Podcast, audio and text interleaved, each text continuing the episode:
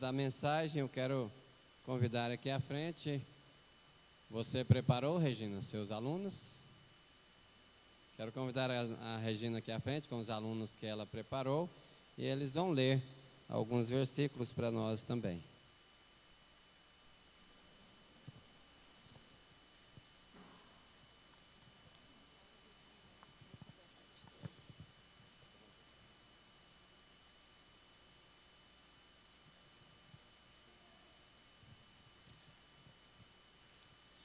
Gente, meus, meus alunos são os mais lindos, mas são os mais custosos. E também são os mais assim. Tem que dar um empurrão, assim, sabe? Na mesma hora que é mais. Mas é assim mesmo. Hoje, só informar os irmãos, hoje nós fomos. Eu fui com eles lá no Marcinho, né? Nós fomos orar com o tio Marcinho. peço aos irmãos que continue orando por ele, porque é, ele está bem abatido, ele está sentindo muitas dores, né? Esqueci pós, está é, tá muito complicado, muito doloroso, né? Então que os irmãos possam continuar orando pelo tio Marcinho, porque ele também é professor, né? Nós fomos lá fazer uma visita para ele hoje. 33. Então vamos lá.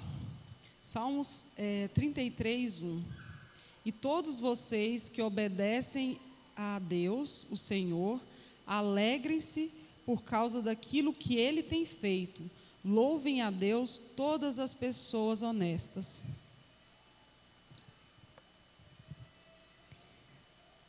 Eu sempre darei graças a Deus, o Senhor. O seu louvor estará nos meus lábios o dia inteiro. Muitas são Senhor meu Deus, as maravilhas que tens operado para conosco, e os teus pensamentos não se podem contar diante de ti. Eu quisera anunciá-los e manifestá-los mais do que se pode contar. O Senhor Deus, que todo o meu ser, ó Senhor Deus, que todo o meu ser te louve. Ó Senhor meu Deus, como és grandioso estás vestido de majestade e de glória. Louvem a Deus o Senhor todas as nações, que todos os povos o louvem. O seu amor por nós é forte e a sua fidelidade dura para sempre. Aleluia. O Senhor, quem habitará no teu tabernáculo? Quem morará no teu santo monte?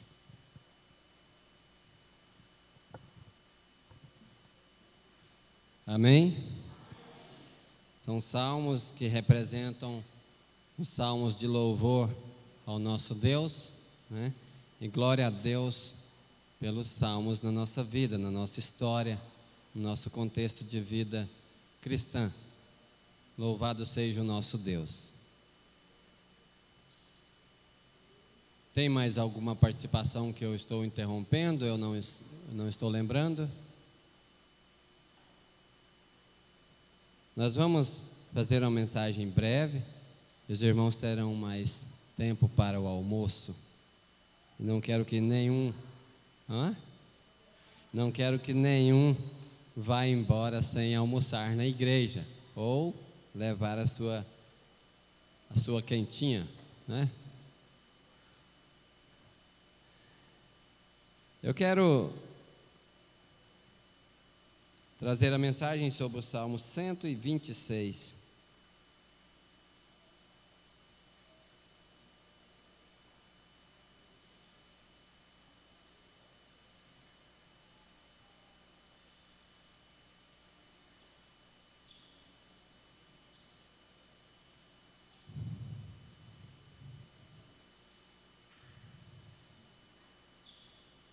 Salmo 126. Quem quiser acompanhar a leitura, pode abrir sua Bíblia ou mesmo acompanhar aqui no, no projetor. Amém? Diz assim a palavra de Deus: Quando o Senhor restaurou a sorte de Sião, ficamos como quem sonha. Então a nossa boca se encheu de risos e a nossa língua de júbilo.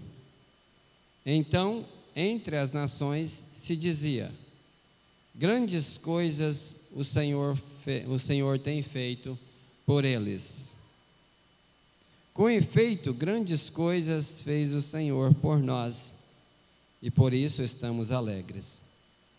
Restaura, Senhor, a nossa sorte, como as torrentes do Negueb.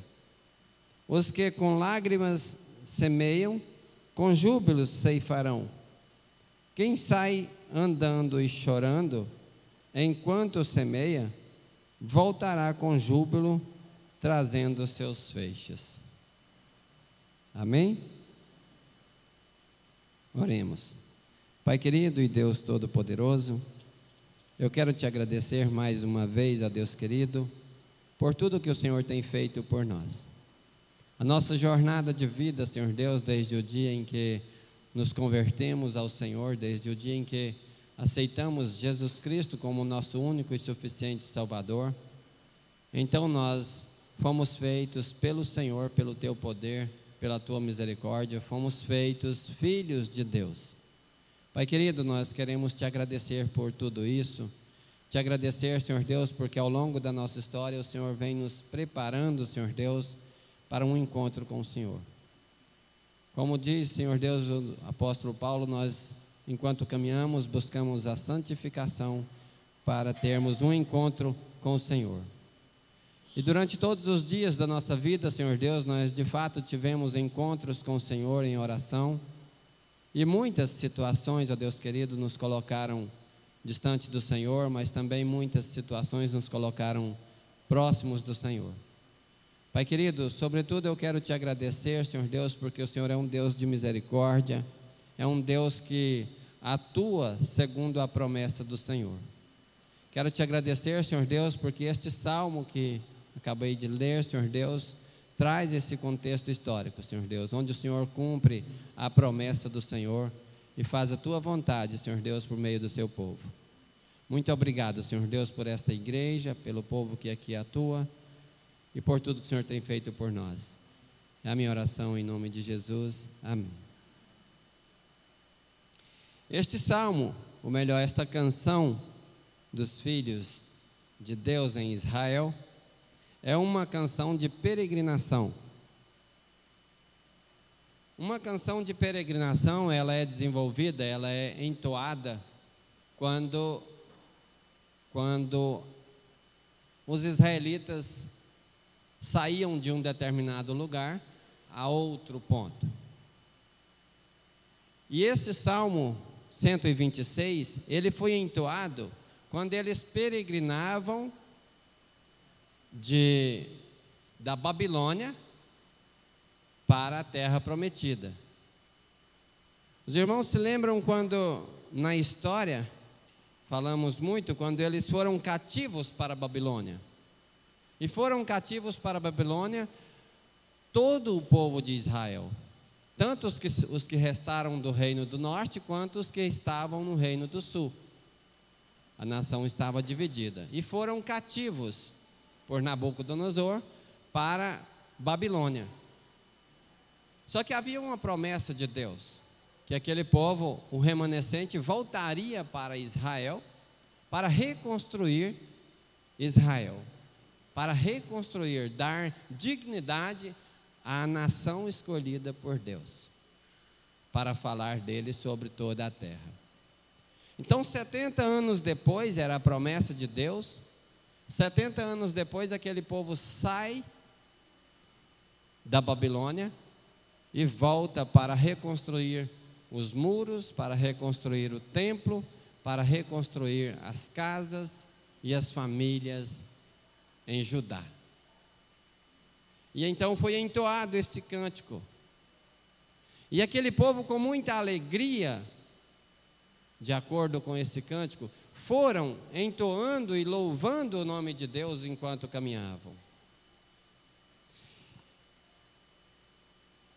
Eu quero voltar lá no livro de Neemias, capítulo 1, e ler com os irmãos também em Neemias.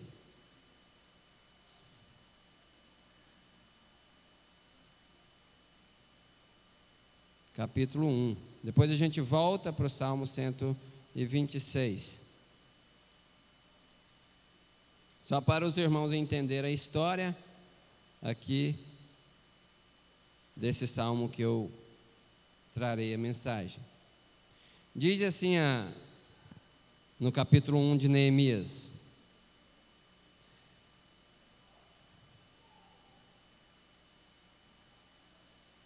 As palavras de Neemias, filho de Acalias, no mês de Quisleu, no ano vigésimo, estando eu na casa, na, na cidadela de Suzã, veio Anani, um de meus irmãos, com, com alguns de, de Judá. Então lhes perguntei pelos judeus que escaparam e que não foram levados para o exílio, acerca de Jerusalém. Disseram-me: os restantes que não foram levados para o exílio e se acham lá na província estão em grande miséria e desprezo. Os muros de Jerusalém estão derrubados e as suas portas queimadas. Tendo eu ouvido estas palavras, assentei-me e chorei, e lamentei por alguns dias, e estive jejuando e orando perante o Deus dos céus. E disse: Ah, Senhor, Deus dos céus, Deus grande e temível, que guardas a aliança e a misericórdia para com aqueles que te amam e guardam os teus mandamentos. Estejam, pois, atentos os teus ouvidos e os teus olhos abertos para acudirdes à oração do teu servo, que hoje faço na tua presença, dia e noite, pelos filhos de Israel, teus servos. E faço confissão pelos pecados dos filhos de Israel, os quais temos cometido contra ti, pois eu e a casa de meu pai pecamos contra ti. Temos procedido de tudo corruptamente contra ti. Não temos guardado os mandamentos, nem estatutos, nem os juízos que ordenaste a Moisés, teu servo.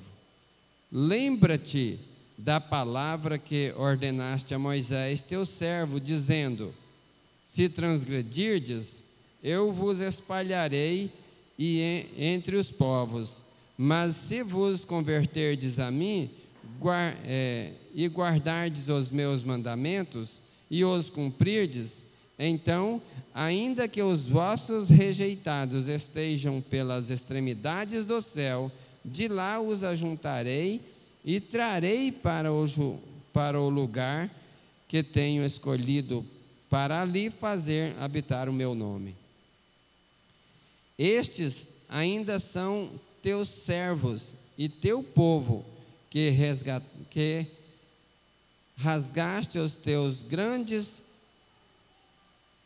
o teu grande, desculpa, que rasgaste com teu grande poder e com a tua mão poderosa.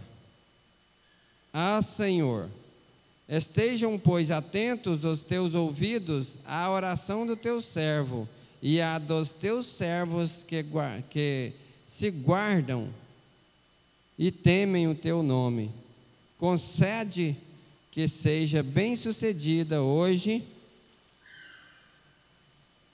que seja bem-sucedida hoje o, o teu servo e dá-lhe mercê perante, perante estes homens Neste tempo eu era copeiro do rei.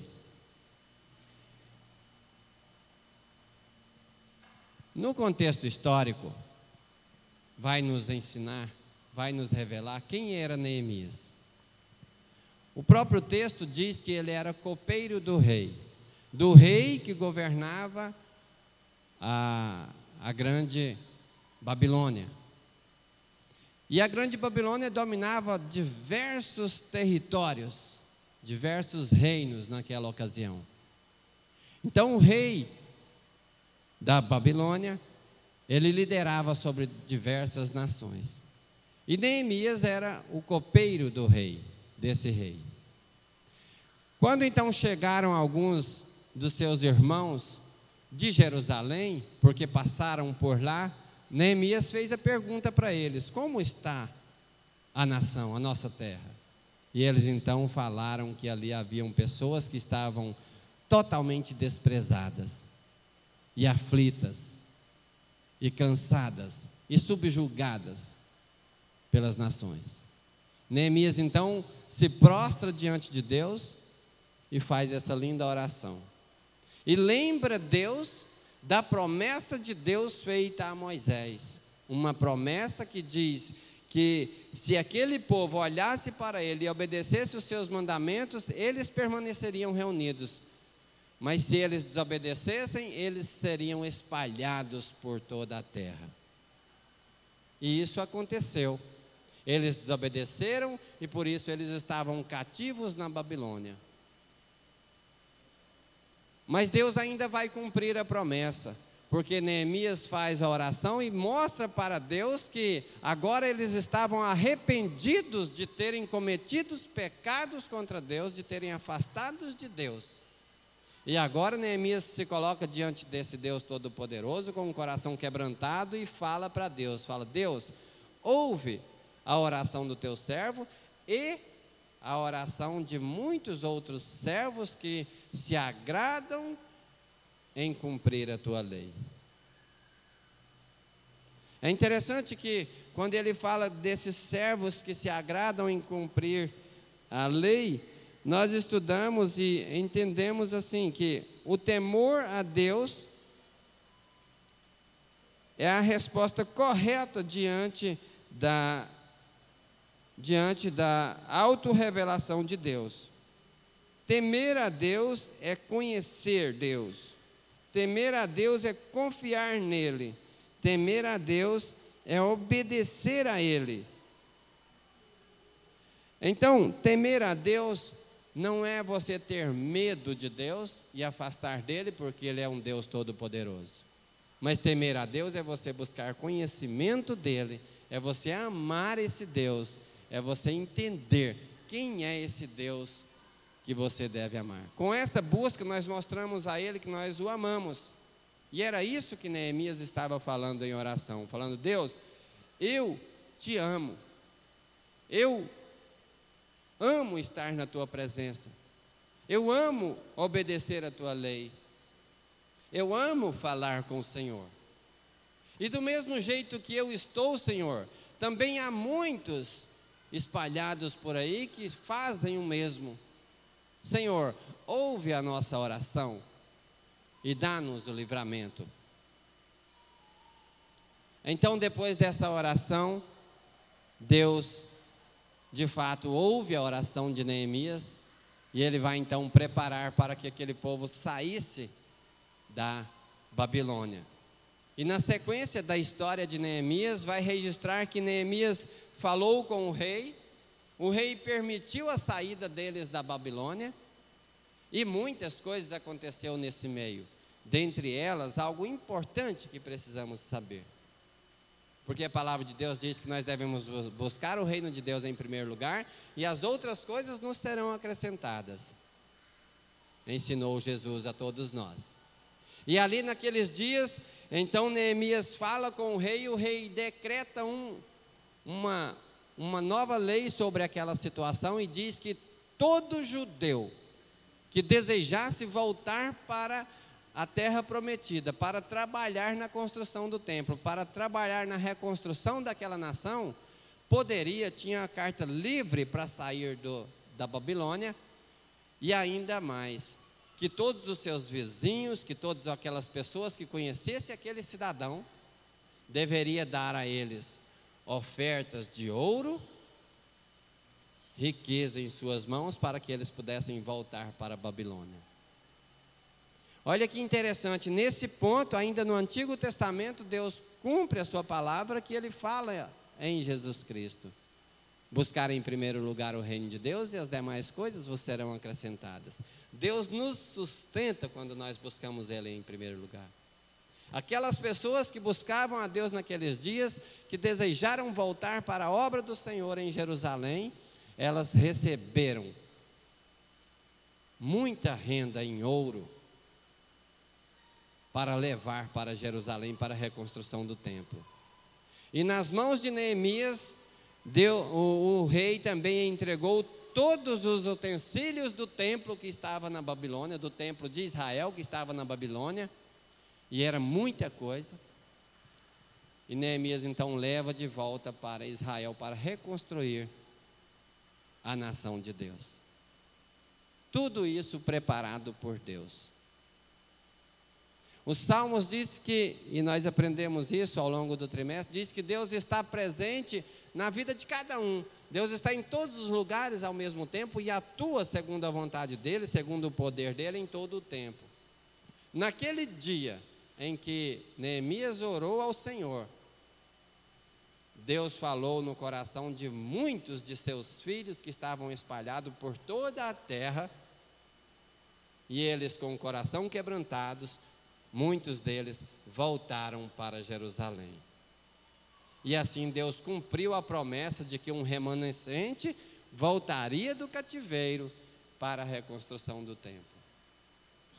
Agora, como estavam aquelas pessoas depois de tudo isso que aconteceu, quando eles voltavam para Israel. É o que vai nos revelar o Salmo 126. O Salmo 126, ele revela o que estava no coração daquelas pessoas, daqueles peregrinos que voltavam de, da Babilônia para Israel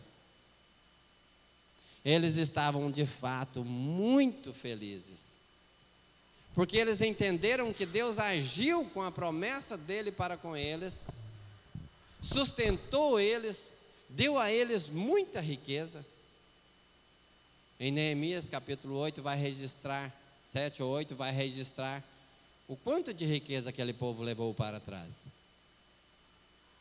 Era a riqueza que dava para reconstruir toda a nação riqueza em ouro e prata, muita riqueza. E eles receberam dos seus vizinhos, daqueles que o conheciam, daqueles que o coração foi tocado por Deus para voltar, todos esses receberam bens para levar de volta.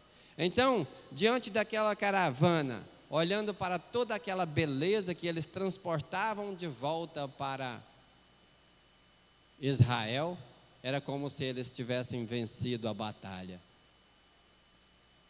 e levando para si os despojos do inimigo. Mas na verdade aqui não foi uma batalha fisicamente, e nem eram despojos dos inimigos que eles estavam levando para Jerusalém. Na verdade, ali era uma batalha espiritual que foi vencida no coração de cada um. E se prostraram diante de Deus e buscaram a Deus em primeiro lugar, e as coisas que eles precisavam foram acrescentadas na vida deles. E eles estavam voltando para para Jerusalém com as coisas próprias que vieram das mãos do próprio Deus. Como é maravilhoso saber que Deus reconstrói uma nação com dízimos valorosos.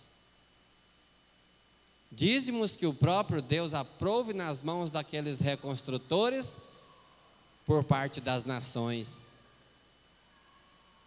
Deus ele cumpre a sua promessa. Então, em que estado aquelas pessoas se encontravam? Ele, ele, diz no Salmo 126: Quando o Senhor restaurou a sorte a Sião, mudando aqui, ou parafraseando, diria: Quando o Senhor preparou o seu remanescente para voltar, né? ficamos como quem sonha. Como é ficar como quem sonha? O irmão pode imaginar? Hã? Forte? Sim, ó. Mais alguém falou? Imaginando, né? Como fica alguém que sonha com o seu futuro? Ah, eu tenho um propósito na minha vida, eu vou trabalhar para realizar isso na minha vida. Como fica a sensação daquela pessoa quando ela está chegando, quando ela está próximo da vitória? Né? É assim que fica como quem sonha. Imaginando, jamais aquelas pessoas poderiam imaginar que isso aconteceria quando eles estavam sendo levados cativos por causa das suas desobediências, eles estavam sendo levados cativos para a Babilônia. Jamais eles poderiam imaginar isso. Mas agora, depois de 70 anos de sofrimento, depois de ver muitos deles morrerem, agora eles olham e ficam como quem sonha, pairando no ar, imaginando. Meu Deus, como isso pode acontecer? E essa é a expressão de quem fica como quem sonha. Eu não acredito que isso está acontecendo. Me belisca, né, Érica? Me belisca. Verdadeiramente isso está acontecendo? Era nesse sentido que eles estavam cantando esse salmo 126. Ficamos como quem sonha, como quem está realizado, sensação de vitória. E era uma vitória em dobro. E o versículo 2 então diz assim: Então nossa boca se encheu de riso e a nossa língua de júbilo. Então entre as nações se dizia: Grandes coisas o Senhor tem feito por eles. Vamos começar aqui pelo testemunho de quem se encontra com Deus. Você lembra daquela primeira sensação quando você aceitou Cristo? que você estava cheio do Espírito Santo. Aliás, eu acho que para muitos de nós, eu acho, aliás, eu acho que para todos nós, às vezes eu fico imaginando e tentando assim calcular, pastor Dionísio. Eu acho que o único momento que nós ficamos de fato cheio do Espírito Santo foi quando nós aceitamos Cristo na nossa vida. Depois a gente vai ao longo do tempo acostumando com a fé cristã e vai acostumando com as coisas e às vezes volta para o pecado e volta para Cristo. Essa é a oscilação toda que a gente acaba fazendo mas cheio, aquele prazer de estar cheio do Espírito Santo. Quando você encontrou com Jesus Cristo e aceitou Jesus Cristo como seu único e suficiente Salvador. É daquele jeito que as pessoas se encontravam naquele dia. E por causa daquilo, eles então cantavam, entoavam louvores a Deus enquanto peregrinavam. Quando alguém aceita Cristo como seu único e suficiente Salvador, ele, a primeira coisa que ele faz, ele vai ao encontro do, do, do primeiro amigo que ele tem. E ele fala: Amigo, eu encontrei com Jesus, você precisa encontrar com ele também. Não foi isso que fez Felipe, quando ele encontrou com Natanael? Nós encontramos Jesus, você precisa saber quem é Jesus, ele é maravilhoso, ele nos dá paz, ele nos dá conforto. Ele nos dá vitória. Eu tenho a sensação de que eu estou nas nuvens. E então nós entoamos esse hino às pessoas quando encontramos com Jesus. É a mesma coisa que estava acontecendo com eles enquanto peregrinavam. Eles viam Deus atuando na vida deles de uma forma milagrosa. E o rosto deles, diz o texto, se encheu de riso e de prazeres. E o que diziam as nações a respeito deles? Grandes coisas o Senhor tem feito por eles. O que dizem as pessoas a respeito de nós? Tem base no nosso testemunho. Se o meu testemunho é de um servo fiel, as pessoas vão olhar para mim e vão dizer assim: Grande é o Deus do Lucimar. Eu quero esse Deus para mim. E elas vão procurar Deus. O nosso testemunho faz toda a diferença no nosso convívio com a sociedade, com a igreja. O nosso testemunho faz toda a diferença. Como está o seu sorriso de cristão? Como está o seu louvor a Deus? Como está o seu testemunho diante de Deus? Isso faz toda a diferença. Isso faz com que as nações, com que as pessoas ao seu redor olhem e vão admirar você, vão admirar a atuação do seu Deus na sua vida. E então, você será procurado, a sua igreja será procurada, porque eles veem prazer na sua vida. e no contexto da igreja. Grandes coisas fez o Senhor por eles, diziam as nações, diziam as pessoas que estavam vendo. E aquelas pessoas certamente rodeavam aqueles remanescentes e queriam ouvir a história, queriam ouvir os louvores deles, queriam ver, queriam participar daquela vitória. E eles então assim caminhavam de volta para Jerusalém porque haviam convertido seus corações ao Deus Todo-Poderoso. E o versículo 3 diz assim: Com efeito, grandes coisas o Senhor fez por nós, por isso estamos alegres. Aqui ele confirma, no entoar do cântico, eles confirmam as grandes coisas que o Senhor fez por eles. De fato, Deus tem feito grandes coisas por nós, diziam eles, cantavam eles enquanto caminhavam. E é isso que Deus colocou no meu coração. De fato, nós precisamos glorificar o nosso Deus, exaltar o Deus Todo-Poderoso, que é o meu Pai, que é o seu Pai, glorificar o nome dEle, porque grandes coisas o Senhor tem feito por nós. E nós sabemos disso. Mas as nações precisam saber disso. As pessoas que estão ao nosso redor precisam saber disso. E elas precisam saber disso a partir do nosso testemunho, a partir do nosso louvor, da nossa adoração. A partir da nossa comunhão com Deus Todo-Poderoso, em Cristo Jesus. Meus irmãos, e assim eles continuavam a caminhada deles. No versículo 4, então, a segunda parte do, do, do texto, ele diz assim: Restaura, Senhor, a nossa sorte como as torrentes do Negueb. O que são as torrentes do Negueb? Ao sul de Jerusalém tinha um vale que permanecia seco, muito seco.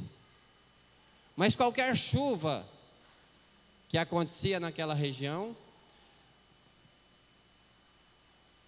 no leito seco por onde passava a água quando vinham as chuvas, a água vinha com toda a força e provocava grandes correntezas e a água forte batia aqui, batia noutra rocha e balançava e descia com toda a força pelo Negueb. E ali ela ia umedecendo a terra e alimentando os animais, enfim, fazendo todo o trabalho que a água faz na natureza. E aquilo era muito bonito para a natureza. Era uma força, era como que um sangue novo na veia. E aquilo era a força do Negueb.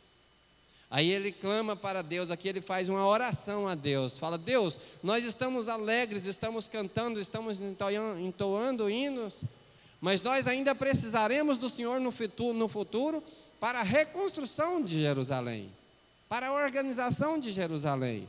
Então, Senhor, restaura essa nossa sorte futura, é a nossa oração que fazemos, restaura essa nossa sorte, como as correntes do Negueb. Ou seja, restaura a nossa força com ânimo, com poder de atuação, tendo o Senhor junto conosco. Era uma oração que eles continuavam prostrados, pedindo diante de Deus. E o versículo 5 diz assim: Os que com lágrimas semeiam, com júbilo ceifarão.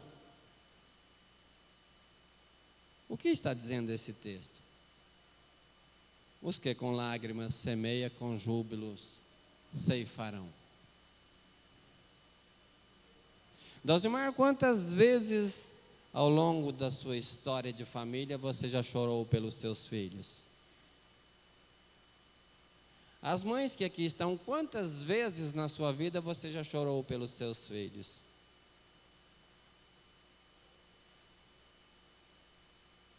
E usando como primeiro exemplo a Dosimar, Olhem para os filhos da Dalzimar. Ela semeou com lágrimas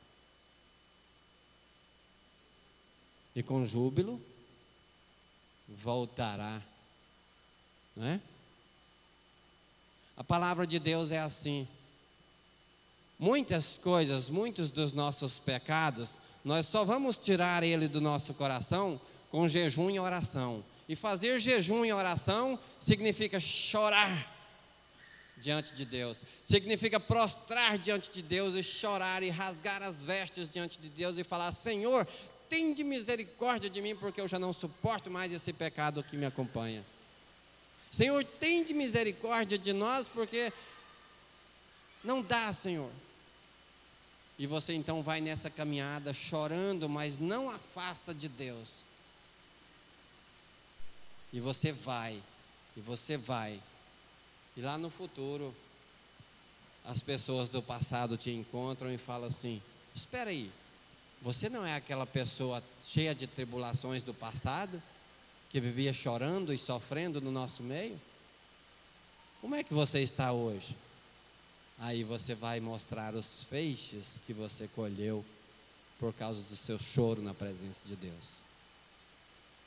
Deus espera de nós essa atuação e era isso que eles estavam fazendo.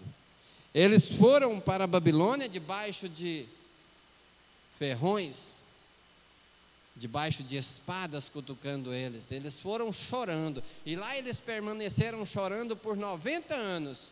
Mas quando eles voltam, eles voltam com quê?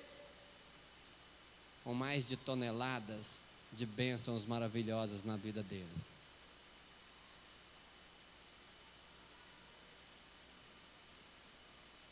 Quem sai andando e chorando enquanto semeia, voltará com júbilo trazendo os seus feixes. Assim termina o Salmo 126. Quem de nós está disposto a sair a semear com choro? Quem de nós está disposto a se prostrar diante de Deus e falar: Deus, tem de misericórdia de mim? Tem de misericórdia de nós. Nos auxilia, Senhor, nas nossas dificuldades. Como fez diversos salmistas, Senhor, esse pecado me oprime, tira ele de mim, Senhor. Eu não posso viver com ele. Senhor, afasta de mim os meus inimigos para que eu possa me aproximar do Senhor, para que eu possa avistar o Senhor, para que a minha esperança possa ser renovada a cada manhã. E depois nós voltarmos cantando e louvando e glorificando o nosso Deus. Nós temos passado por isso. Essa igreja já tem uma idade. Essa igreja já passou por situações difíceis. Poderá passar? Poderá. Mas isso vai nos interromper de glorificar o nosso Deus? Esse é o grande desafio. Nunca perca sua fé em Cristo Jesus. Nunca perca a sua esperança. Nunca desanime. Se você tem passado por dificuldade, está passando por dificuldade, chore na presença de Deus. Se proste diante de Deus. Faça seu jejum diante de Deus. E você certamente será visto no futuro com júbilo e com gratidão ao nosso Deus. Que o estudo dos Salmos possa fazer a diferença na sua vida. E se faltou algo que você não compreendeu ao longo do estudo de Salmos, ou se com essa mensagem, ou com esse estudo de hoje, você se despertou um pouco para a importância dos Salmos na sua vida, use os Salmos para edificar a sua vida. Use a música para edificar a sua vida. Enquanto você está perdendo tempo com outras coisas, ouça uma música que te faça voltar seu pensamento para Deus. Isso vai mudar o seu contexto de vida, isso vai mudar o seu testemunho, isso vai fazer você jubilar ao Deus Todo-Poderoso. Isso vai fazer você se sentir bem na presença de Deus e da igreja. Que esse seja um desafio para nós que tudo que Deus mudou na nossa vida, que, seja, que sirva de, de louvores para os nossos lábios diante da sociedade, diante de Deus. Amém? Quero convidar o pastor Dionísio aqui à frente para que ele possa conduzir uma oração nesse momento.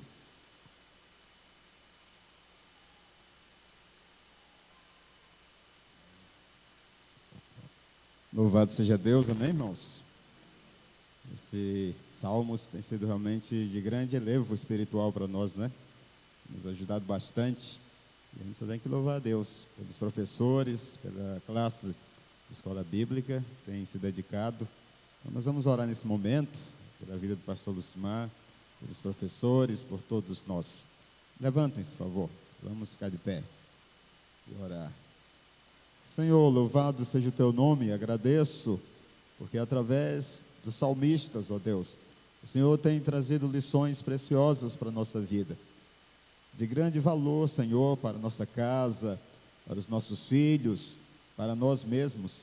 Nós pedimos, Senhor, que nesse momento, cada palavra que foi pronunciada, ó Deus, que encontre um lugar em nosso coração.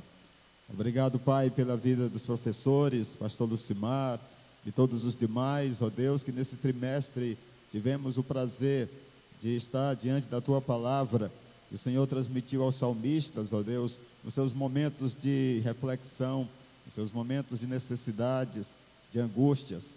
Mas o Senhor estava com eles, assim como o Senhor está conosco, conosco, ó Deus, em nossas vidas, nos ajudando então, Senhor, esteja presente nesse momento, guiando a tua igreja, guiando as famílias, ó Deus, que aqui vêm para ser aperfeiçoadas, para estar diante do Senhor. E também esse almoço, Pai, que vamos ter agora, nos sustente, nos abençoe, ó Deus, com força e vigor. Nós queremos encerrar essa escola bíblica nessa manhã, ó Deus, com louvores, dizer que grande é o Senhor, grandes coisas tem feito por nós. Por isso estamos alegres. Em nome do Senhor Jesus é que nós oramos. Amém. Vamos dizer essa, esse último verso? Grandes coisas fez o Senhor por nós, por isso estamos alegres. Grandes coisas fez o Senhor por nós, por isso estamos alegres. Amém, queridos? Louvado seja Deus. A Érica pode dar um glória a Deus.